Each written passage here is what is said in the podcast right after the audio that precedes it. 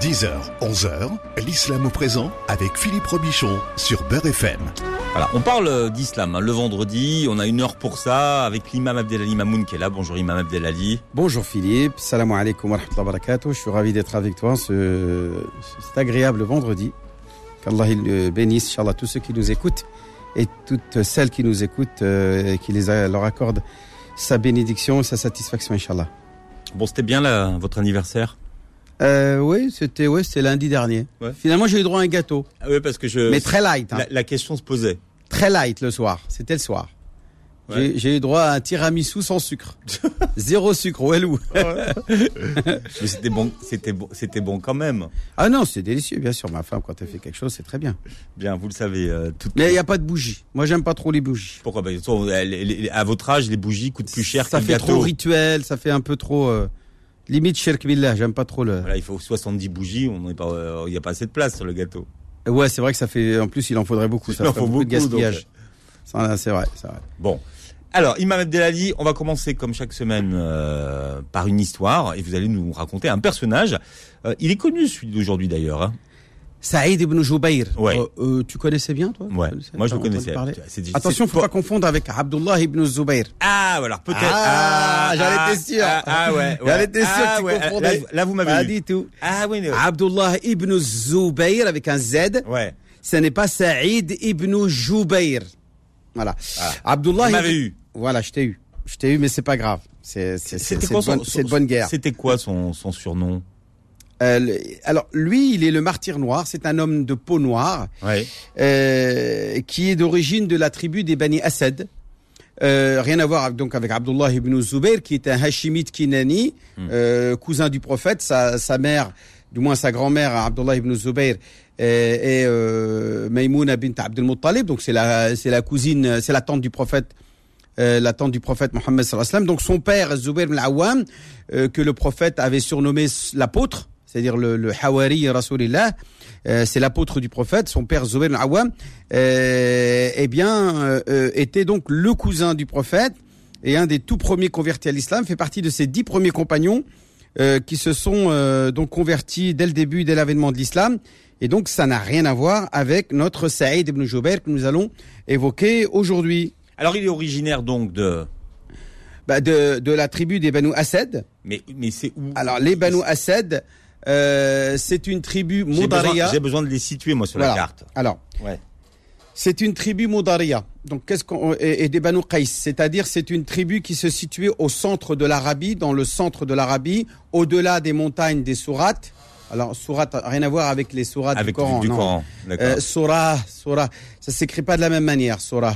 Donc il n'y a pas de waouh après le signe, c'est Surah. Qu'est-ce que c'est Les Surahs, c'est la chaîne de montagnes qui sépare le Hijaz à l'ouest de l'Arabie euh, du Nejd qui se trouve, lui, à l'ouest, à l'est de l'Arabie. Je rappelle que le Nejd est une région euh, euh, où se trouve Riyad, par exemple. On peut citer Riyad dans le Nejd. Makkah, Makkah est, à, est, à, euh, est dans le Hijaz. Tu vois Et ils sont séparés les deux par une chaîne de montagnes qu'on appelle Sora. Et donc, au-delà des montagnes de Sora, c'est-à-dire euh, dans la région de, de, de Banu Qais, les, les fameux euh, rois arabes qui vivaient au centre de l'Arabie, qui, qui, qui régnaient en, en maître euh, sur l'Arabie par la tyrannie, par le sang, par, la, euh, par les, les guerres euh, euh, incessantes et continuelles, et qui mar- martyrisaient, terrorisaient les tribus arabes, à tel point qu'écoute bien Philippe, les tribus arabes, les habitants qui donnaient naissance à une fille, eh bien tout de suite, euh, pour la plupart d'entre eux, ils donnaient fin à la vie. Ils la tuaient, ils tuaient la fille. Pourquoi? Parce que ils avaient le sens de l'honneur et de la dignité, et n'ay- n'ayant pas les capacités d'être euh, de sécuriser l'honneur de leurs femmes et de leurs enfants, eh bien ils ne voulaient pas de filles. Et donc quand la maman euh, ou leur femme leur, leur donnait une fille, bah, ils la tuaient, ils s'en débarrassaient, ils l'enterraient vivante. Ouais, c'était comme ça, c'était c'était vraiment barbare, c'était vraiment sauvage, pour justement éviter d'être attaqué par une tribu des Banu Qais, hein, euh, qui martyrisait tout le monde, et, euh, et que leur fille devienne une esclave, qu'elle devienne un objet sexuel, etc., et que ça, ça, ça porte atteinte à son honneur à lui, tu vois ce que je veux dire? Donc, euh, bien sûr, c'est condamnable. L'islam l'a condamné, bien entendu, dès l'avènement du prophète. Mais c'est ce qui, mais c'est ce qui se pratiquait avant l'arrivée de l'islam. Et où Dieu lui-même est intervenu. Et Allah Azza wa Jalla, il dit Voilà, khashyata imlaq. Ne tuez pas vos enfants par peur qu'il leur arrive quelque chose ou par euh, peur de la misère, etc. Et, et donc euh, Allah Azza wa Jalla a proscrit et condamné ce que même Omar ibn al-Khattab a fait quand il était jeune, quand il était encore un jeune marié. Ouais. Il a enterré sa propre fille alors qu'elle avait 10 ans. Il avait, elle avait 10 ans, il a creusé un trou avec, à côté d'elle, il l'a mis dans le trou, il l'a enterrée vivante. Et il en a même pleuré après, quand il se rappelle de cette histoire-là, qu'il a, a enterré sa propre fille. Je parle du calife Omar ibn al-Khattab. Mais ça, tout ça avant qu'il devienne musulman. Quand il est devenu musulman, euh, quand il voyait ne serait-ce qu'un animal euh, martyrisé ou euh, euh, légèrement malmené, eh bien, il réprimandait son propriétaire. Il lui dit mais pourquoi tu martyrises cet animal? C'est-à-dire qu'il avait changé totalement euh, de- de- d'un état de barbare à un être d'une très grande affection pour les créatures de Dieu, y compris les humains ou les animaux. C'est un- donc c'est ce qui s'est passé euh, pendant cette période-là, euh, avant l'arrivée de l'islam. Donc l'islam est arrivé et a rendu à la femme tout son droit de, de vivre, de droit des- de, de propriété, d'émancipation, etc., etc. Alors, on en revient, Imam Abdelali, à Saïd ibn Jouber. Qui sont ses maîtres? Alors, ce sont des compagnons du prophète.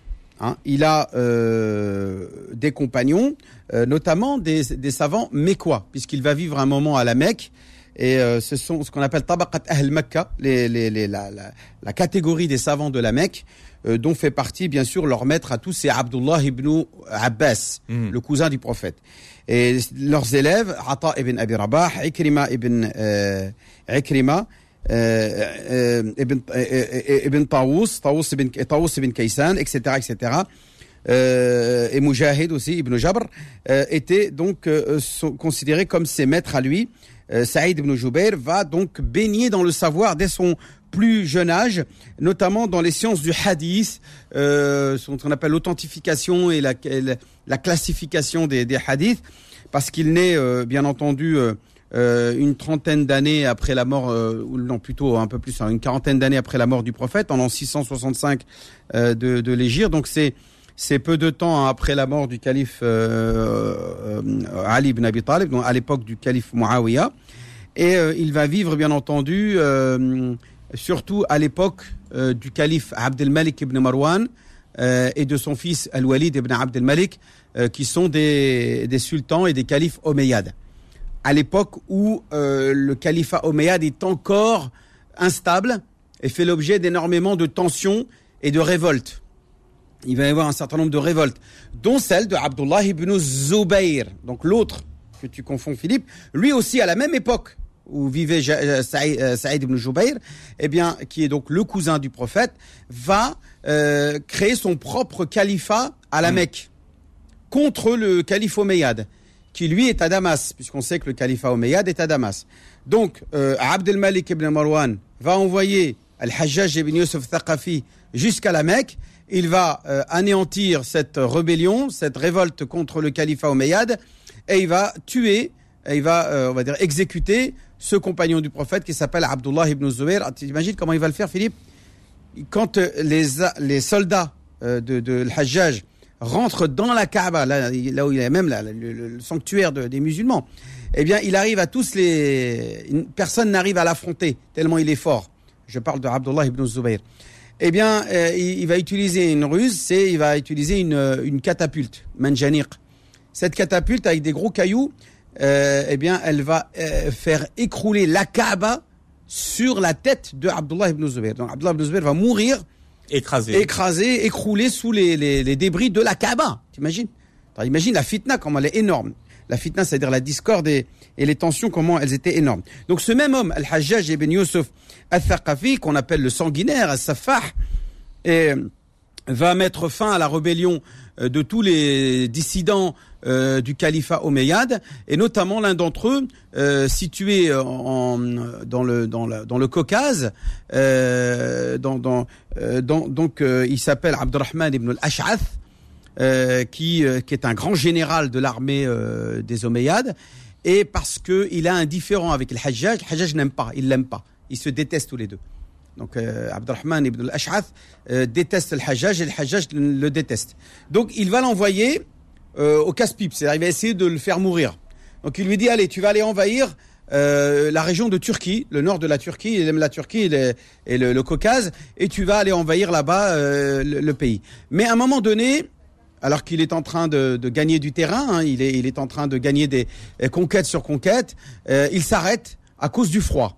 Le froid est extrêmement rude, et donc il est obligé d'arrêter son armée et son élan et son, ses, on va dire, ses conquêtes successives. Cela ne va pas plaire à Al-Hajjaj.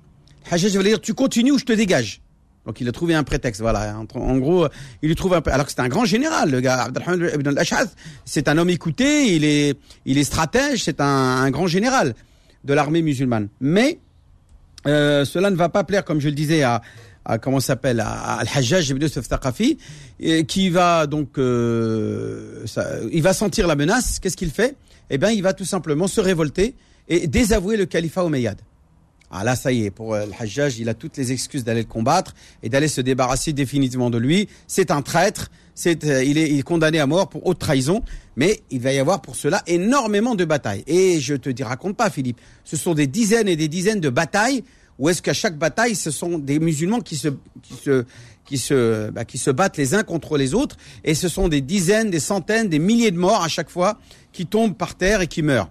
Euh, chacun défendant une cause noble, disant que le Hajjaj était un tyran, et les autres disant que euh, l'Ash'ath est un, est un kharijite, c'est-à-dire un, un, rebelle, un, renégat, un, apostat qui a, qui, a, qui a désavoué le calife Omeyyad. Et donc chacun cantonne dans ses, dans ses positions. Parmi les rebelles, il y avait le fameux euh, comptable de ce général Abdelrahman al-Ash'ad qui est Saïd ibn Jubayr, qui est un grand savant, un érudit, un érudit, un, voilà, et il a comme mission de distribuer les salaires aux, soldats, etc. Donc lui aussi, il va commettre cette faute de se rebeller contre le calife, contre le calife Omeyyade. Et il va dire, moi, le calife Omeyyade, je ne le reconnais pas. Quand il désigne des gouverneurs comme Al-Hajjaj, imagine, le hajjaj ibn Yusuf Taqafi, Philippe, c'est ce qu'il a fait, ce gars-là? Il a carrément construit une ville pour lui. Elle s'appelle Wasit. C'est une ville entre Koufa et Bagdad, en Irak. Euh, une ville, il n'y avait rien du tout, aucun, même pas une seule maison. Il va construire une ville entière à Wasit, et c'est la ville qui, qui appartient à, Al-Hajjaj ibn Yusuf Taqafi. C'est sa ville qu'il a construit lui-même. Il a ordonné, bien sûr, des ouvriers de le faire à sa place, euh, et, va être son siège, euh, là où est-ce qu'il va siéger, pour diriger toute la région est euh, des conquêtes musulmanes en direction de l'Orient et de l'Extrême-Orient. Alors, on verra ce qui va se passer après cette erreur fatale, comment justement Saïd Ibn Jouber sera châtié. Euh, on verra également tout à l'heure une question euh, qui concerne le statut du mariage temporaire, qui est assez euh, hmm, débattu. C'est un mariage de jouissance. Voilà, et on parlera également des ablutions. C'est l'islam au présent jusqu'à 11h, ce bord FM. L'islam au présent revient dans un instant. Beurre FM, 10h, 11h, l'islam au présent avec Philippe Robichon. Alors, on vous donne rendez-vous tous les vendredis pour euh, voilà pour parler d'islam pendant une heure avec l'imam Abdelali Mamoun. On évoque ce, personnage insolite du jour, hein, Saïd Ibn Jouber, euh, imam euh, Abdelali. Et alors, il a défié il a défié. Il a défié le Hajjaj. Il a défié le Hajjaj Ibn Yusuf Taqafi. Mais cet homme qui était un érudit, un, un personnage équivalent qu'on pourrait dire aujourd'hui comme un, une star euh, très euh, people, c'est-à-dire euh, très populaire et très apprécié pour son érudition, pour sa piété, pour sa foi, pour son austérité. C'est un homme désintéressé, c'est un homme juste. C'était un homme surtout, mais surtout un, savant qui était l'héritier porteur de, ses connaissances de ces savants mécois. Et notamment même, il avait même comme maître Aïcha, donc la femme du prophète il est parti à Médine pour euh, accumuler les connaissances de la bouche même de Aïcha radiallahu ta'ala anha euh, et donc d'apprendre de sa part énormément de choses. Donc euh, après après que donc Abdelrahman ibn al-Ash'ath soit donc exécuté et après la fin de sa rébellion et de la révolte de ibn al-Ash'ath et l'anéantissement de son armée qui s'était rebellée contre le calife Omeyyade, eh bien lui va réussir à se sauver. Donc il va redevenir un fugitif. Donc il va d'abord aller à Ispahan. Ispahan là-bas, euh, on apprend qu'il est là-bas, donc on envoie encore une fois des, euh, des soldats et euh, des mercenaires, des chercheurs de primes pour pour lui tomber, pour l'attraper. Il se sauve encore et il va à la Mecque. Arrivé à la Mecque, là encore, on, on apprend qu'il est là-bas, etc., etc. Parce qu'à chaque fois où il va quelque part, comme il est connu comme étant un érudit et qui ne sait pas se taire, euh, parce qu'il a le besoin de transmettre ses connaissances, ses compétences, ses lumières, euh, parce que c'était une source de lumière de, de la religion. Donc tout de suite, eh bien, il, euh, ne passait pas inaperçu, et tout de suite, c'était l'armée de Omeyyade qui euh, se mettait à le rechercher, à lui cour- courir derrière. Et donc là, euh, il se sauve, il va à Médine. euh, et, et- et- donc voilà, il n'arrête pas de fuir à chaque fois. Euh, et, euh, euh, et finalement, il se fait attraper et il est mis, euh, il est mis en prison par aux ordres de Al-Hajjaj ibn Yusuf al-Thaqafi. Donc, au moment donné où est-ce que euh, il y a une, une confrontation, il est face à son bourreau, il est face à ce, gouverneur qui veut bien, entendu sa peau. Euh, donc il, il commence par euh, ce dialogue, il y a un échange entre le Hajjaj ibn Yusuf Taqafi, que je rappelle, n'était pas seulement un homme sanguinaire, c'était un, lui aussi un, un éloquent personnage, et une, une très grande capacité euh, euh, de langage et verbal extrêmement un- séduisant. C'est un bon orateur. C'était un orateur hors pair. Euh, je parle de l'Hajjaj, le sanguinaire. Hein, qui était, mais et c'est même comme ça qu'il a réussi à obtenir son poste de gouverneur de l'Irak. C'est parce que c'était un homme euh, particulièrement éloquent et qui parlait bien, un orateur, un, un khatib, un, un homme qui, qui savait parler aux gens, etc., et convaincre l'opinion publique. Et c'est sur cette, ces qualités-là qu'il arrive à, euh, prendre le pouvoir dans l'Irak et même à, à, à, sui- à faire suivre son pouvoir jusqu'au-delà des, des, des, des, des- des contrées euh, conquises par les musulmans en Extrême-Orient. Bon, alors Donc- ce dialogue entre les deux, Alors il, il le fait venir et lui dit euh, Comment tu t'appelles? Il lui dit Je m'appelle Saïd ibn Joubair. Et Saïd, ça veut dire l'heureux. ouais, Et Joubair, ça veut dire ce, Joubair, ça veut dire quelqu'un qui euh, et qui euh, qui débarrasse le mal, qui enlève le mal, qui qui soulage du mal. C'est pour ça qu'on dit Jabira, c'est un pansement. C'est une une attelle par exemple, on va dire Ouais. que c'est un Jabira. Mm. Hein donc le mot Joubair, c'est quelqu'un qui enlève. Donc qu'est-ce qu'il va dire euh, le Hajjaj pour se moquer de lui? Il a dit non, tu n'es pas Sa- Saïd, l'heureux fils de Joubair, qui, euh, qui soulage du mal, mais tu es le Shaqi ibn Qusayr. Tu es le, le malheureux fils de celui qui, qui est source de, de malheur, source de mal. Alors, euh, il répond Saïd, euh, ma, mère connaît mieux mon nom que toi. Il dit, Donc, le Hajjaj, euh, il lui dira, il lui fera une invocation, malheur à toi et malheur même à ta mère, il dira. et là, Saïd lui dit ça, par contre, le malheur pour ma mère ou pour moi, il n'y a que Dieu qui le sait. Il, lui dira ensuite, je, vais transformer ta vie en feu et en enfer. Hmm. Il, il- et en enfer surtout, il dit en enfer. Il a dit, si je savais que tu étais capable euh, de me jeter en enfer, je t'aurais, euh, j'aurais fait de toi mon Dieu. Ce serait été toi euh, que j'adorerais à la place d'Allah, à la place de Dieu. Euh, donc à chaque fois, il a toujours le dernier mot. Et lui dit, euh, que, que dis-tu de Mohammed, le prophète? Et là, il répond, il dit Nabi Rahma, c'est le prophète de la miséricorde, wa Imamul Huda, et c'est le, guide de du droit chemin. Et là, il lui dit Que dis-tu sur Ali ibn Abi Talib? Nar Est-ce qu'il est au paradis euh, ou bien il est en enfer? Et là, Saïd répond Si j'étais à l'intérieur, je pourrais te le dire. si j'étais au paradis ou en enfer, je pourrais te dire si, Ali était au paradis. En gros, lui, il voulait qu'il dise qu'il est en enfer parce que les Omeyyades sont contre Ali, bien entendu, et il attendait de lui clairement que euh, ait des arguments pour le pour justifier de le condamner. Et il a dit et que dis-tu sur les califes, c'est-à-dire en l'occurrence des Omeyyades Euh, Il a dit je suis pas responsable de ce qu'ils sont, de ce qu'ils font et de ce qu'ils sont. Il dit mais quel est celui qui t'impressionne le plus, qui est vraiment que t'aimes bien? Il celui, il a répondu Saïd, celui qui est qui satisfait le plus mon créateur. Et il a dit mais quel est d'entre eux, le- celui qui justement satisfait le plus euh, le créateur? Euh, Il a dit bah il y a que le créateur qui le sait. il répond comme ça à chaque fois et chaque fois il esquive la question. Euh, il a dit j'insiste pour que tu me dises euh, la vérité. Euh, il a dit mais j'aime pas te mentir. Il a dit mais pourquoi tu rigoles jamais? Il, lui répond, il lui dit parce que les cœurs ne sont jamais ja- jamais comme on veut, c'est Dieu qui décide de, de- des cœurs et que tous les êtres humains ont été créés de, terre et que la terre sera mangée par le feu. Donc, qui en fin de compte, il- s'il est comme ça, c'est parce que il a la crainte de Dieu dans son cœur. Et donc ainsi de suite, euh, il va essayer de le convoiter en disant parce qu'il veut essayer à tout prix de le condamner à mort, mais en lui faisant perdre sa, sa popularité et en disant aux gens voilà, euh, il a accepté euh, des, des des pots de vin ou un truc comme ça qui pourrait le discréditer et obtenir grâce à cela une popularité quant à sa condamnation. Mais il n'y arrive pas parce que euh, il est trop populaire, les gens l'aiment trop, Saïd ibn Jubayr. Donc il ne sait pas comment faire pour euh, pour le euh, pour le, le faire condamner à, à mort. Et donc il va continuer à ce débat avec lui. À chaque fois, il va le faire rentrer en prison. Il le ramène et il trouve à chaque fois une question à lui poser pour essayer de le déstabiliser. Mais il n'y arrivera jamais malgré son talent d'orateur, son son euh, son génie intellectuel.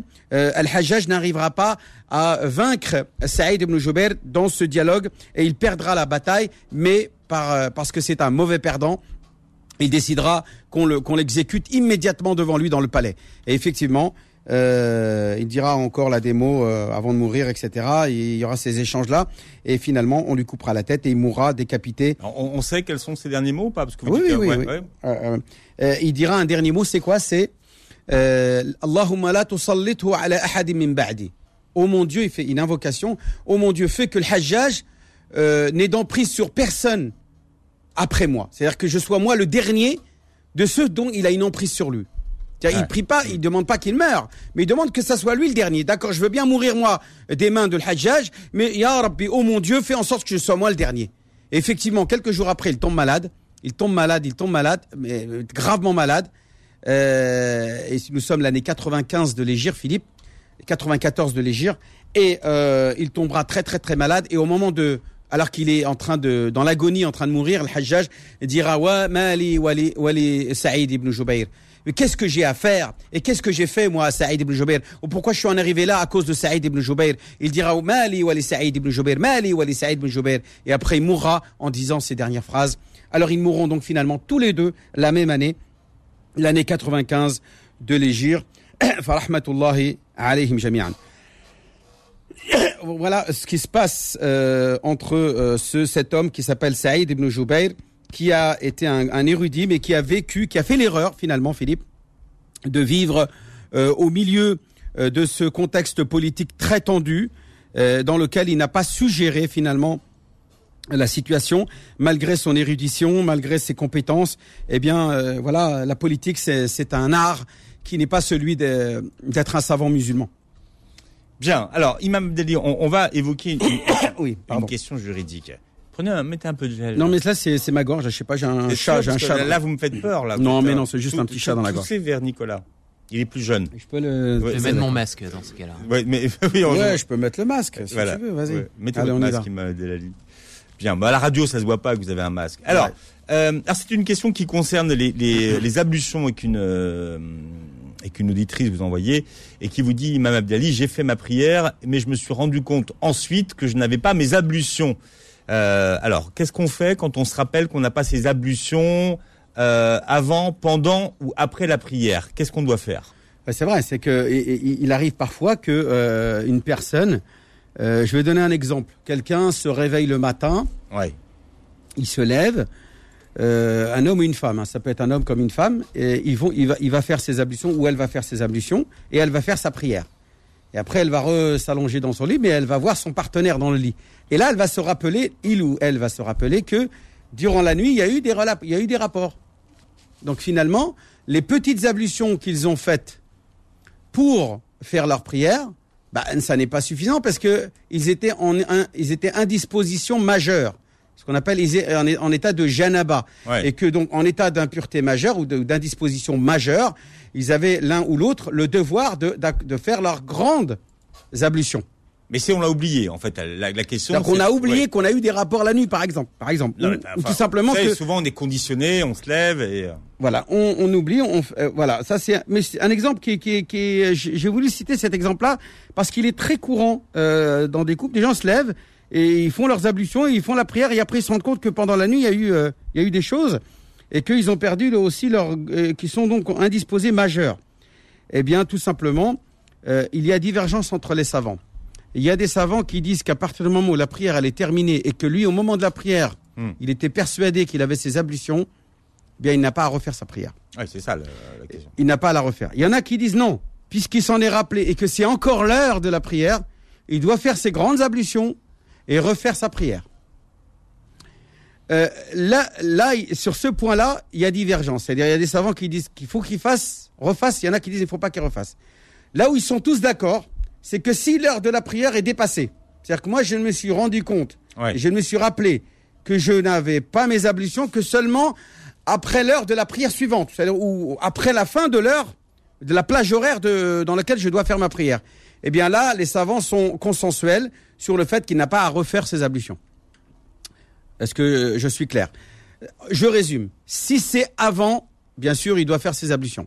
Si c'est pendant la prière, il doit arrêter sa prière et aller faire ses ablutions. Si c'est après la prière, mais encore pendant l'heure, il y a divergence entre les savants. Il y en a qui disent qu'il faut qu'il la refasse et il y en a qui disent qu'il ne faut pas qu'il la refasse.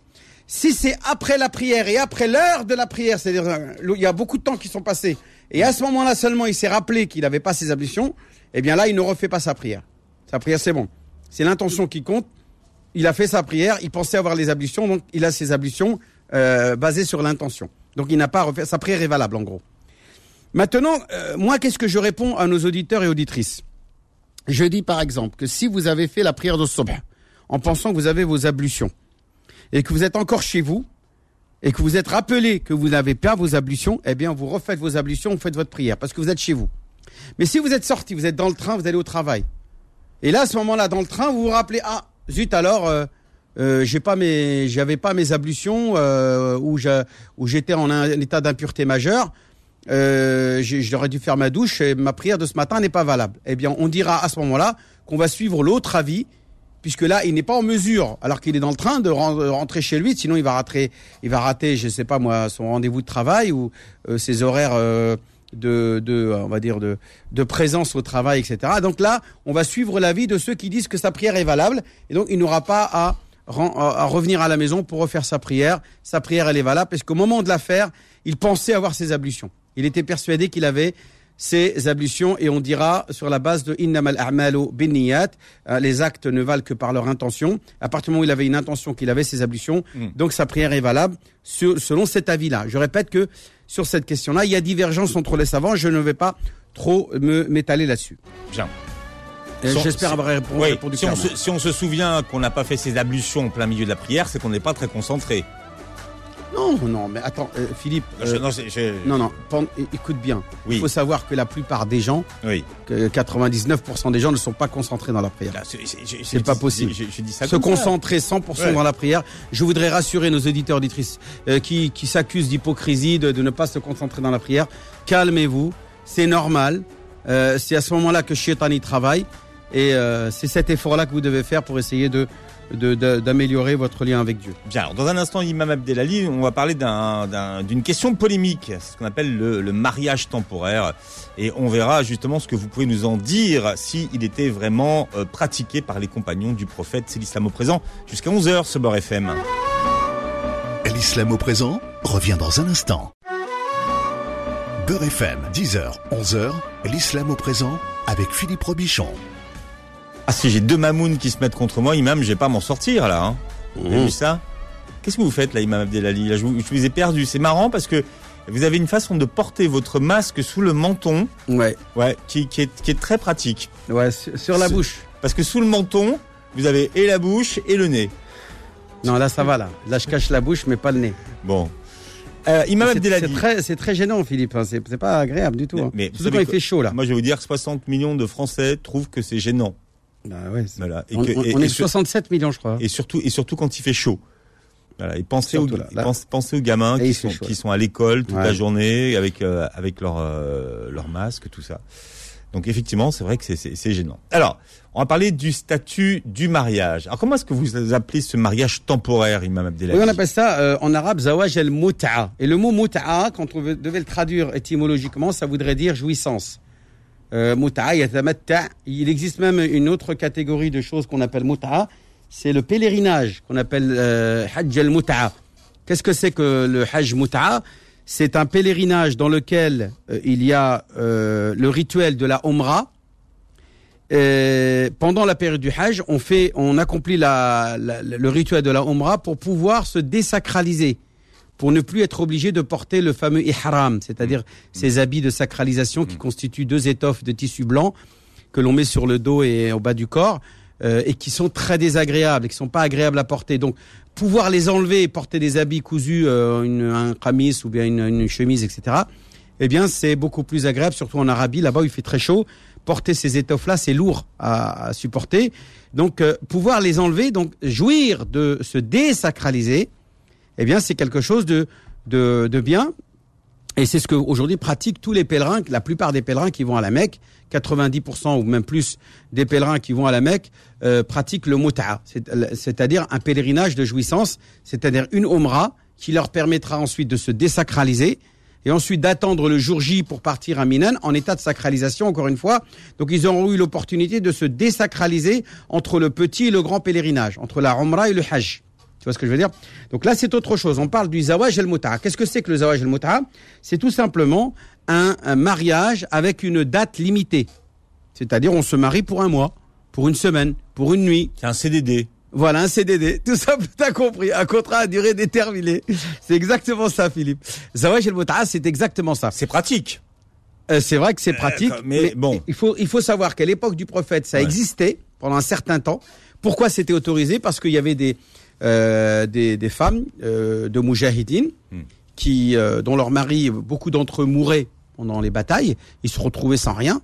Et euh, donc ces femmes-là qui euh, dont on craignait qu'elles commettent la fornication, etc. Donc on régulait leurs relations par ce- cette pratique du mariage temporaire, de manière à soulager leurs besoins physiques, leurs besoins voilà euh, affectifs, et euh, de s'assurer que si cette femme-là tombe enceinte, on connaîtra le nom du père, puisqu'en même temps, après le mariage euh, temporaire, la femme doit respecter une- un délai de viduité pour s'assurer qu'elle est bien, elle est enceinte du, du même homme, et Donc- pas de plusieurs Donc, euh, donc- confondre les, la ça, semence. ça s'est vraiment pratiqué, ça a existé du temps du prophète. Voilà. Et on- mais à l'avant la fin de la vie du prophète, le prophète l'a clairement proscrit. Il tellement, euh, c'est ce qu'on appelle une abrogation. Cette pratique a, a subi une abrogation qu'on appelle en arabe nesr. Et le prophète, euh, selon une version rapportée par Muslim, mais aussi dans le Bukhari et Muslim, le prophète a dit selon Ali ibn Abi Talib, euh. Il a proscrit la pratique du mariage de jouissance temporaire le jour de la bataille de Khaybar, c'est-à-dire l'année 7 de l'Égypte وعن أكل لحوم الحمر الإنسية c'est-à-dire euh, le fait de manger de, de l'âne, euh, la viande d'âne, des ânes. Euh, donc là, ça, ça c'est un dalil, une, une preuve. Un autre dalil euh, rapporté par Muslim, où euh, Saburatul Ju- Juhani, euh, il, il, a entendu le prophète dire, rapporté par Muslim, ô, ô les gens, ô vous les gens, ya Yohannas, inni qad kuntu adantu lakum fil istimta', je vous avais autorisé à pratiquer l'istimta', c'est-à-dire le mariage temporaire, minan nisa, des femmes, wa inna Allah qad harrama dhalika ila yawm al-qiyamah, et Dieu l'a interdit jusqu'au jour de la résurrection. Faman kana indahu minhunna shay' celui qui pratique à l'instant où je vous parle, où je vous le, où je vous le proscris définitivement, eh bien qu'il annule purement et simplement cette relation avec cette femme avec qui il a contracté un mariage temporaire. sans réclamer qu'elle vous rende votre dot, parce que bien sûr le, le zawaj il y a une dot. Euh, l'homme, il doit quand même payer une dot. Euh, donc le prophète a interdit à ces hommes-là qui devaient annuler leur, euh, leur pratique du de, de- du mariage temporaire, du mariage de jouissance, de se restituer, de s'auto-restituer leur dot de ces femmes-là avec qui ils avaient contracté un mariage temporaire. Et donc cette pratique-là a été donc proscrite, mais il semblerait, Philippe, que beaucoup de nos euh, compagnons, les compagnons du prophète Mohammed sallam, euh, n'étaient pas présents lors de cette annonce, de, lors de cette déclaration. Dont par exemple euh, Abdullah ibn Mas'ud, euh, le compagnon Abdullah ibn Ibn Abbas, euh, euh, comment il s'appelle euh, euh, Bon là, j'ai pas toute la liste, mais euh, il y, a un- certain nombre de compagnons qui n'étaient pas là et qui ont continué à pratiquer ce, ce, ce, ce- parce qu'ils n'ont pas entendu. Ils n'ont pas entendu euh, cette annonce faite, cette abrogation faite par le prophète jusqu'à l'avènement de Sayyidina Omar. Quand Sayyidina Omar al-Khattab est arrivé en tant que calife, il a bien crié haut et fort, il leur a dit attention, moi je suis témoin que le prophète a interdit le, mariage temporaire. Le mariage de jouissance est une pratique proscrite non pas par moi, mais par le prophète. Et il a demandé aux compagnons qui étaient présents lors de cette déclaration de se manifester et d'être témoins de cette abrogation. Et ils sont venus par dizaines euh, soutenir l'avis de Omar Khattab en disant oui oui on était là quand le prophète a dit ça et c'est devenu un consensus c'est-à-dire un ijma' des compagnons qui ont donc proscrit la pratique de euh, du mariage temporaire euh, et à partir de là l'islam a donc interdit euh, définitivement euh, parce que pour moi, je te cache pas, ça, ça s'assimile à, à, à, de la de la prostitution. Hein. Quelle, différence entre de la prostitution et le mariage de jouissance? Je suis désolé. Euh, se marier une nuit, euh, donc euh, passer un moment juste pour le plaisir sexuel, c'est c'est pour moi c'est pas c'est pas très moral de, de faire ça. Une femme, on, on ne couche pas avec elle, ou elle ne couche pas elle aussi avec des hommes, juste pour le plaisir sexuel. Un mariage, c'est pour construire un projet, c'est pour faire euh, une, construire une cellule familiale avec des enfants qu'on qu'on va éduquer. Donc, euh, euh, prendre les femmes ou des hommes comme des euh, objets sexuels, euh, ben moi, pour moi, je trouve ça très immoral et je soutiens bien entendu cet avis qui malheureusement n'a pas été suivi par une grande école musulmane, un grand courant religieux qui s'appelle le chiisme. Tout le monde connaît euh, le madhab shi'i, qui jusqu'à aujourd'hui, en Iran par exemple, il pratique euh, le mariage temporaire. T'imagines Il y a. Est-ce que c'est très répandu comme pratique Oh là là Mais, euh, Philippe, écoute bien. C'est ce qu'il y a là-bas en Iran. Il y a des maisons closes. Mais sauf qu'elles sont pas vraiment closes, puisque tout le monde sait, tout le monde. euh, ils viennent. Il y a un imam là qui est là-bas euh, à l'accueil. Il vous fait un contrat écrit taf taf taf. Il y a, déjà fait. Il y a juste à marquer le nom de monsieur et de madame, euh, donc la prostituée qui est à l'intérieur. Et il vient, il signe. Euh, il lui donne euh, la comment s'appelle l'argent là tu sais que comme une prostituée là je sais pas comment ça s'appelle ce qu'on donne à une prostituée euh, pour passer une nuit avec elle Bah, je sais pas, c'est c'est le, c'est le prix. le prix voilà on lui euh, donne le tarif. le tarif euh, pour la nuit Ouais. et euh, il allait coucher avec elle la nuit et le lendemain bah il repartait euh, d'où il était venu Mais l'imam, il prend sa commission? ah oui oui il a une commission c'est Ah ouais. c'est un proxénète c'est un imam proxénète Ah oui, non. mais officiel halal Ah, pour ouais, eux, D'accord. Voilà, c'est c'est vraiment lamentable ce qui se passe là-bas. C'est Euh, chez les chiites, c'est c'est dingue. Et ils, ils autorisent même la, la pédophilie. La pédophilie est halal à 100%. Chez les chiites, la pédophilie est halal. Donc, un, euh, selon l'école shia, de toute façon, il faut savoir qu'en France, alhamdoulilah, les musulmans sont à 99,99 sunnites. Donc, ils ne soutiennent pas euh, cette doctrine-là. Ils la condamnent fermement. La pédophilie étant quelque chose de haram à 100%. Euh, mais chez les chiites, pour eux, c'est halal. Il n'y a pas de problème quand, euh, par exemple, quelqu'un euh, euh, il rend visite à son copain euh, et qui va passer une nuit chez lui. Eh bien, en, en zawaj muta'a, c'est-à-dire en, en mariage de jouissance, il lui fait signer un bout de papier euh, qu'il a à la maison, un, un exemplaire de de- de- d'acte de, mariage temporaire. Il signe le papier chacun, taf taf taf. Il donne une- un peu d'argent. Le gars, et il va dans la chambre de sa propre fille, Et- et- mineure, hein, 5 ans, 6 ans, et voilà. D'accord. Et, et, et là, le, le mariage est dissous tout de suite après Comment ça Oui, se passe c'est c'est à la fin du délai. Alors, si c'est une nuit automatiquement marqué, il marque 12 heures ou 24 heures ou un jour ou deux jours Ouais. et le délai est défini et à la fin du délai, c'est automatiquement que le mariage est dissous, tout simplement par la fin du délai. Euh, c'est tout simplement euh, écœurant, euh, détestable. Euh, bien, bien entendu, nous euh, sunnites, nous nous condamnons fermement cette pratique et soutenons le consensus du calife Omar ibn Khattab et de ses compagnons qui ont été unanimes Donc, sur l'abrogation. c'est- une pratique illicite. C'est une pratique illicite qui a été, je répète, abrogée euh, à l'époque du prophète. Et si elle avait été autorisée à un moment donné, c'est pour des raisons euh, liées aux, aux guerres. Parce qu'il y avait trop de femmes qui se retrouvaient seules chez elles. Euh, il y a beaucoup de, trop de femmes qui étaient dont leur mari mourait, mourait à, la, à, la, à la guerre.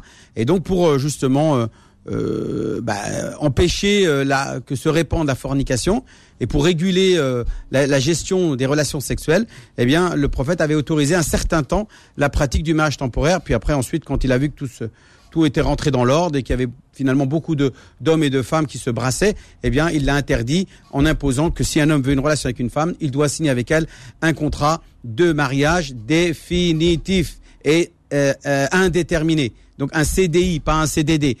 Euh, ça veut dire quoi, Philippe? Ça veut dire que moi, par exemple, je reçois un coup, un coup de téléphone, un copain, un homme me dit, voilà, moi j'ai un copain qui veut se marier, mais je sais qu'il aime une femme au bled.